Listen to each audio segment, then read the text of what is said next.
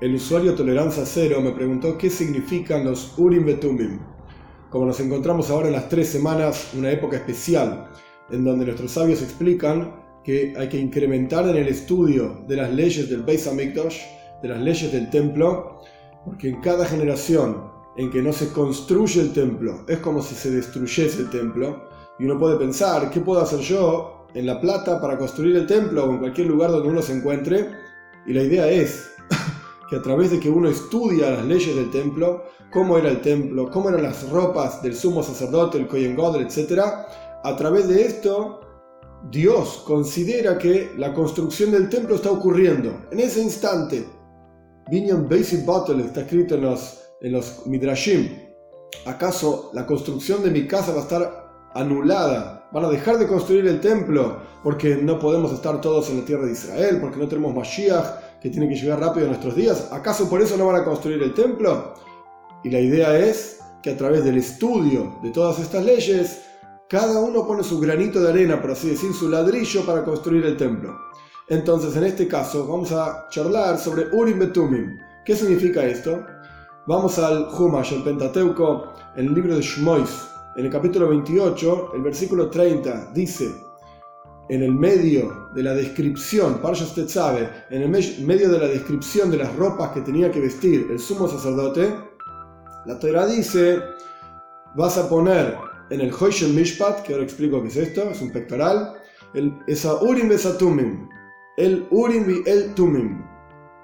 No sé cómo aparecen las traducciones en castellano, pero nuestros sabios discuten exactamente qué significa esto. Para entender qué significa esto, vamos primero al pectoral, Hoishen Mishpat.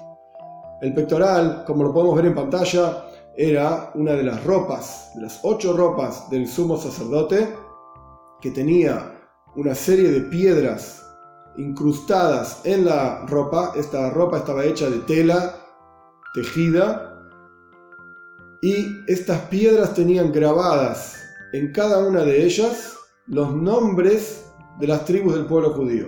O sea, 12 piedras, como se puede ver, tenemos tres columnas y cuatro filas, 12 piedras, en cada piedra el nombre de alguna de las tribus del pueblo judío. El Kohen God, el sumo sacerdote, lo vestía a esta ropa frente a su pecho, por eso se llama pectoral. Y el Uri Betumim, según la explicación de nuestros sabios, era una especie de papel, pergamino, con un nombre especial de Hashem, de Dios, ingresado dentro de este pectoral, como pudimos haber visto en la pantalla, que estaba doblado al medio este pectoral. Entonces, dentro de, esa, de ese pectoral estaba este Urim Betumim, era un nombre de Dios que lo que permitía era que cuando alguien importante, no cualquier persona, sino tenía que ser el rey o tenía que ser el secretario del Cohen, alguna persona con una necesidad para el pueblo, tenía una pregunta, por ejemplo, que aparece varias veces en el Sefer Yoshua, en el libro de Yoshua, ¿a quién vamos a ir a conquistar o dónde vamos a ir? Por ejemplo, cuando el pueblo judío tenía que heredar la tierra de Israel, ¿dónde vamos a ir primero a heredar? Entonces le preguntaban esto al Kohen Gadol, y aquí viene la, explicación de qué significan estas palabras, Urim Betumim. La palabra Urim viene de la palabra Oir, luz.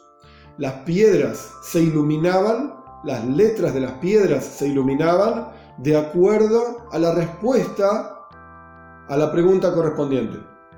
Que no podía ser una pregunta de quién va a ganar el mundial, no era este tipo de cosas, sino preguntas necesarias para Klal Israel, para el pueblo judío en general, como por ejemplo, ¿quién va a ir a heredar primero la tierra? Entonces Urim Betumim contesta Yehuda Ale, que es una serie de letras, una Yud, una Hei, una Vav, una serie de letras que forman la palabra Yehuda y una serie de letras que forman la palabra Yale. Nachmanides explica en la Torah que la práctica Urim de la palabra Oir, luz, significa que se iluminaban específicamente estas letras. El sumo sacerdote veía como una forma de nebúa de, profecía, que en un minutito explico qué es, veía que se iluminaban estas letras en diferentes piedras, pero no necesariamente entendía el orden en que tenían que ponerse estas letras para entender la palabra, porque obviamente una palabra está compuesta por letras, pero no por cualquier orden de letras, tienen que estar ordenadas adecuadamente para entender de qué se trata esa palabra. porque diferentes palabras con las mismas letras, simplemente con otro orden, significa otra cosa. Entonces, primero, Urim, Oir, luz. El Kohen Gadol, el sumo sacerdote, veía que se iluminaban estas letras en determinadas piedras. Y después Tumim, de la palabra Tam, puro, íntegro, completo. El Kohen Gadol entendía a través de uno de los procesos de Nebúa, de profecía, que se llama Ruach HaKoidesh, inspiración divina, el orden en el cual debían ser puestas estas letras para entender las palabras adecuadas. Entonces, tenemos diferentes cuestiones acá. El punto número uno es un nombre de Dios. El nombre de Dios es algo extremadamente santo. Dios no tiene un solo nombre, tiene muchos nombres que son expresiones de la presencia de Dios en la tierra. Esto es lo que significa un nombre de Dios. Algún nombre expresa la naturaleza, nombre Elohim. Otro nombre expresa la forma infinita de Dios, nombre Abaye, Yud, Kei, Vav, Kei, son cuatro letras. Y así sucesivamente, cada nombre de Dios expresa una forma diferente, una expresión diferente de Dios en la tierra. Para entender esto bien sencillo, porque la práctica es muy sencillo, es como una misma persona que tiene expresiones diferentes. Uno es un padre, uno es hijo, uno es amigo, es hermano, compañero, maestro, rabino, diferentes cuestiones que una misma persona hace es decir, esta persona se expresa de una manera cuando es padre, se expresa de otra manera cuando es amigo, se expresa de otra manera cuando es un hijo frente a sus padres y así sucesivamente. Esta es la idea básica de los nombres de Dios. Uno de estos nombres de 72 letras estaba colocado, es el Urim Betumim, estaba colocado dentro del pectoral, en el interior. Ahora bien, ¿qué significa Nebúa? ¿Qué significa profecía? La idea de profecía, hay muchos niveles de profecía, no hay uno solo, pero es uno de los 13 fundamentos que Maimónides expresa, es uno de los 13 fundamentos del judaísmo, que Dios hace que las personas profeticen. Un profeta es una persona que sabe mucho Torah, es una persona que entiende los secretos místicos de la Torah, de la creación, y se prepara con alegría. Maimónides define una serie de perdón, condiciones para la profecía, se prepara con alegría, uniéndose a Dios, uniéndose a la Torah, etc. Y recibe un determinado mensaje de Dios. Hubo montones de profetas en la historia del pueblo judío, el Talmud dice cientos de miles de profetas, solamente algunos de ellos, sus profecías fueron registradas y solamente algunos de ellos fueron mencionados. Hay algunos que ni siquiera está claro qué profecías dijeron. Hay algunos famosos, por ejemplo el profeta Eliau, el profeta Elisha, el profeta Ishaya, el profeta Yehezkel, Irmiau. Hay algunos muy famosos que incluso tienen un libro en el Tanaj, un libro entero. Hay otros que no son tan famosos, como por ejemplo Gad Anavi, el profeta Gad, mencionado en las historias de David Amelech, del rey David, Nasan Anavi, el profeta Nasan. Hay varios que de vuelta están mencionados en la historia, pero no necesariamente vemos qué profecías ellos tuvieron. Y de vuelta, hay diferentes niveles de profecía. El más elevado es el de Moshe Rabbeinu, es el de Moshe, que este es otro de los fundamentos, de los 13, que Maimonides menciona, en donde Moshe, cara a cara, así está escrito, habló con Dios y él recibía el mensaje de Dios determinado y lo transmitía. Y cuando él recibía la, recibía la profecía, estaba parado como un ser humano común y corriente, hablando, conversando, por así decir, con Dios. Después el nivel de los otros profetas, cada uno de ellos en su nivel, Ishaya por encima de Yehezkel, montones de niveles de profecía, que ellos no soportaban en el momento de la profecía estar parados de pie. Había algunos incluso que hasta se sacaban las ropas para profetizar, caían al piso como epilépticos, eh, moviéndose para en el momento de la profecía propiamente dicha. Incluso en el Tanaj a los profetas se les llamaba Meyuga, locos, ahí viene el loco. A Yoina, a le dicen, ahí viene el loco, el profeta Yoina.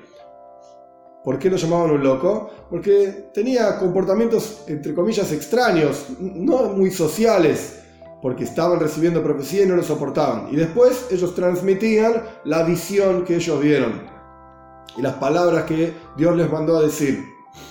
Después hay otro nivel que se llama Ruach HaKoidesh, inspiración divina. Después hay un nivel inferior incluso, se llama Bas Koil, una voz del cielo, que se escuchaba y decía tal o cual cosa. Nuestros sabios explican que a lo largo de las generaciones, desde Moishe Rabbeinu hasta nosotros, los niveles de profecía fueron reduciéndose. Incluso en, la segunda, en el segundo templo hay diferentes opiniones al respecto de esto, pero la mayoría de las opiniones dice, Rashi dice, Nachmanides dice, Maimónides tiene otra explicación, el Rambam tiene otra explicación, pero la mayoría de las opiniones dicen que en la época, basados, en el Talmud, en la época del segundo templo no había Urim Betumim.